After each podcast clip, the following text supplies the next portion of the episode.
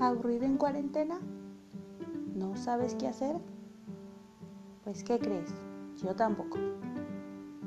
Así es que si te gustaría saber algo diferente, o tal vez no, unirte, seguirme y escuchar cada tontería que estoy dispuesta a decir.